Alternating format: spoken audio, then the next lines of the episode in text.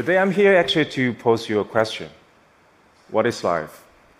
It has been really puzzling me for more than 25 years, and probably will continue in doing so for the next 25 years. This is the thesis I did when I'm still in undergraduate school. When people, well, my colleagues, my classmates, still treat computer as big calculator, I start to teach computer to learn. I built a digital native beetles and tried to learn from a real native beetles just to do one thing search food. And after very simple neural network, genetic algorithms, and so on, look at the pattern. It's almost identical as the real life. A very striking learning experience for a 20 years boy. Life is a learning program. When you look at all those wonderful words, every species has its own learning program. The learning program is genome, and the code of that program is DNA. The different genome of each species represent different survival strategy. It represents hundreds of millions years of evolution. The interaction between every species ancestor and the environment. I was really fascinated about the word, about the DNA, about you know language of the life, the program of learning. So I decided to co-found the institute to read them. I read many of them. Probably we read more than half of the plant animal genomes in the world. I mean, up to date. We did learn a lot we did sequence also one species many, many times, human genome. We sequenced the first Asian. I sequenced myself many, many times just to take advantage of that platform. Look at all those three billion base pairs, ATCG. You don't understand anything there. But look at that one base pair, those five letters, the AGGAA. These five SNPs represent a very specific haplotype in Tibetan population around the gene called EPAS1. That gene has been proved is highly selected, is the most significant signature of positive selection of Tibetans for the high altitude adaptation. You know what? These five SNPs was from a result of integration of Denisova or Denisova-like individuals into humans. This is the reason why we need to read those genomes to understand the history, to understand what kind of process, learning process, the genome has been through for the millions of years. By reading a genome can give you a lot of information. Tells you the bugs in the genome, I mean birth defects, you know, monogenic disorders there. By reading a drop of blood could tell you why you got a fever. Or tells you which medicine or dosage needs to be used when you are sick, especially on cancer. A lot of things could be studied. But look at that. 30 years ago, when we were still poor in China, only 0.67% of Chinese adult population are type diabetic. Look at now, 11%. Genetics cannot change over 30 years, uh, only one generation. It must be something different. Diets, environment, lifestyle. Even identical twins could develop totally differently it could be one become very obese, another is not. One develop cancer, another is not. Not mentioning living in a very stressed environment. I moved to Shenzhen 10 years ago for some reason people may know. If the genes under stress, it behave totally differently. Life is a journey, and gene is just the starting point, not the end. You have this static risk of certain disease when you were born. But every day you make different choices. And those choices will increase or decrease the risk of certain disease. But do you know where are you on the curve? What's the past curve look like? What kind of decision you're facing every day? And what kind of decision is the right one to make your own right curve over your life journey? What's that? The only thing you cannot change You cannot reverse, reverse back. is time. Probably not yet, maybe in the future. Well, you cannot change your decision you've made. But can we do something there?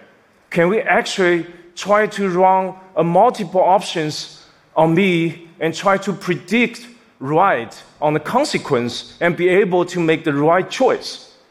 After all, we are our choices. These native beetles came to me afterwards. 25 years ago, I made a native beetles, a digital native beetles, try to simulate that real native Beatles. Can I make a digital me to simulate me? I understand the neural network could become, you know, much more sophisticated and complicated there. Can I make that one and try to run multiple options on that digital me to compute that?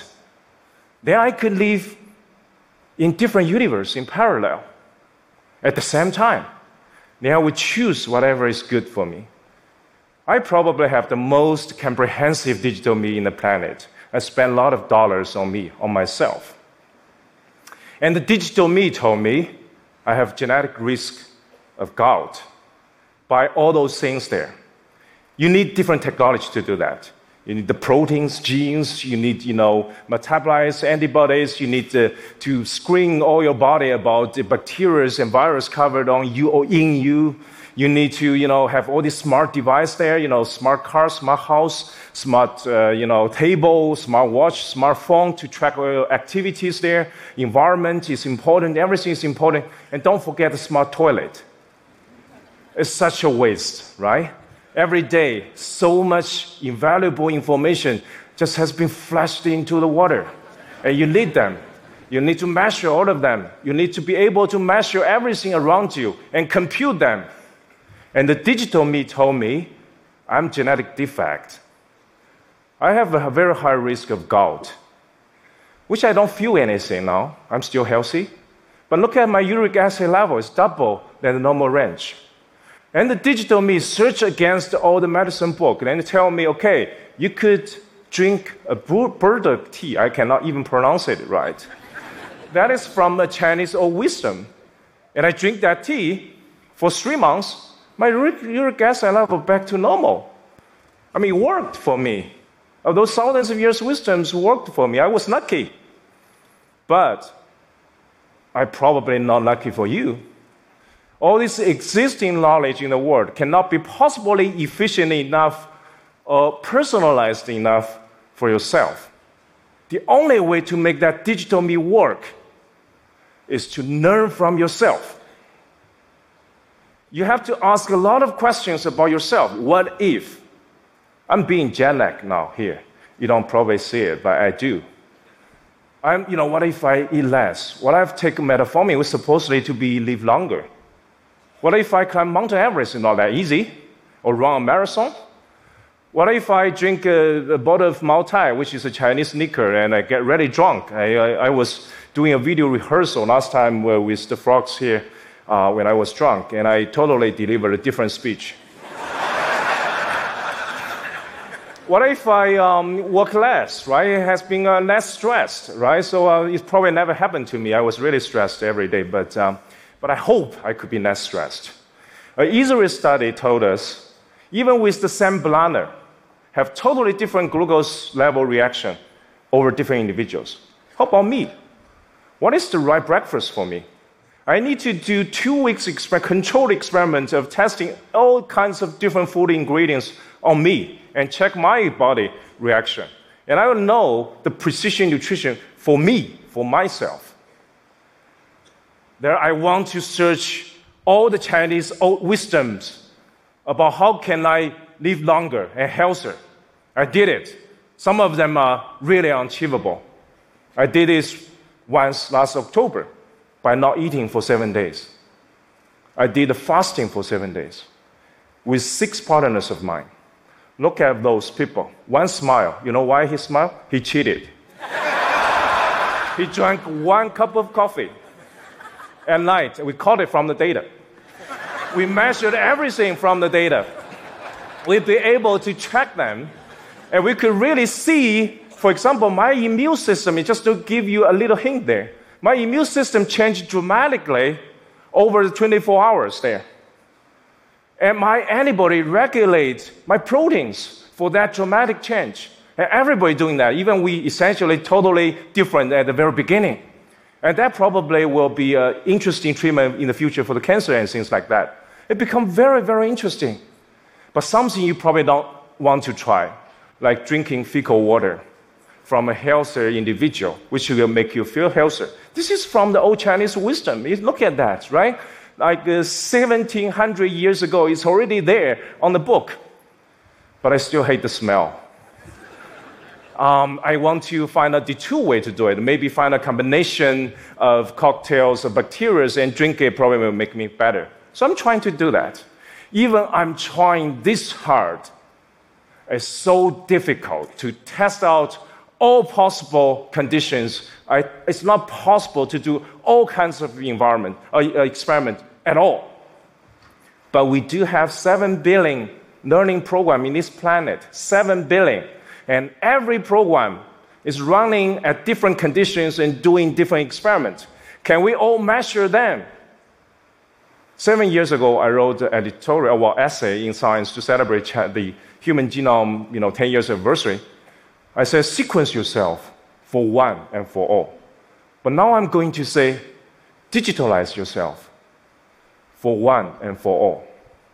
When we make this digital me to digital we, when we try to form an internet of life, when people can learn from each other, when people can learn from their experience, their data, when people could really form a digital me by themselves and we learn from it, the digital we will be totally different with the digital me. But it could only come from the digital me. And this is what I try to propose here.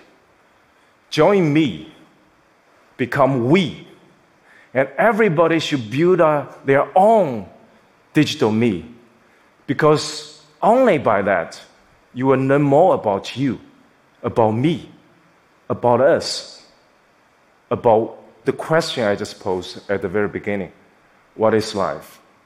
Thank you. Thank you. One quick, uh, quick question for you. Um, I mean, the work is amazing. Um, I, I suspect one question people have is as, you, as we look forward to the, these amazing technical possibilities of personalized medicine, in the near term, it feels like they're only going to be affordable for a few people, right? It costs many dollars to do all the sequencing and so forth. Is this going to lead to a kind of um, you know, increasing inequality? Or is, is, the, is, do you have this vision that the knowledge that you get from the pioneers can actually be pretty quickly disseminated to help a broader or a broader set of recipients? Well, uh, good question. Well, I'll tell you that um, 17 years ago, I co-founded BGI and I served as CEO position at the uh, company there. Uh, the only goal there for me to do is to drive the sequencing cost down. I started from the $100 million per human genome. Now it's a couple of hundred dollars per human genome. The only reason to do it is to get more people benefit from it. So for the digital me, it's the same thing. Now you probably need, you know, whatever, million dollars to digital person. I think it has to be hundred dollar. It has to be free for many of those people that, you know, urgently need that. So this is our goal. And this is and this things that with all this merging the technology, I think in the very near future, let's say three to five years, you will come to reality. And this is the whole idea why I founded my, you know, the iCarbonX, my second company, is really trying to sort of get the cost down to a level every individual could have the benefit. All right, so the, the dream is not elite health services for a few, it's, it's to really try and actually make overall healthcare much, much more cost effective because of all Absolutely. these preventative but, but, but, we started from some early adapters for, yeah, for sure. Yeah. People believe in the ideas and so on, but eventually it will become everybody's um, benefit. Well, Jun, I think it's, it's got to be true to say you're one of the most amazing scientific minds on the planet. It's an honor to have you Thank here you. with us. Thank you so much. Thank you. Thank you.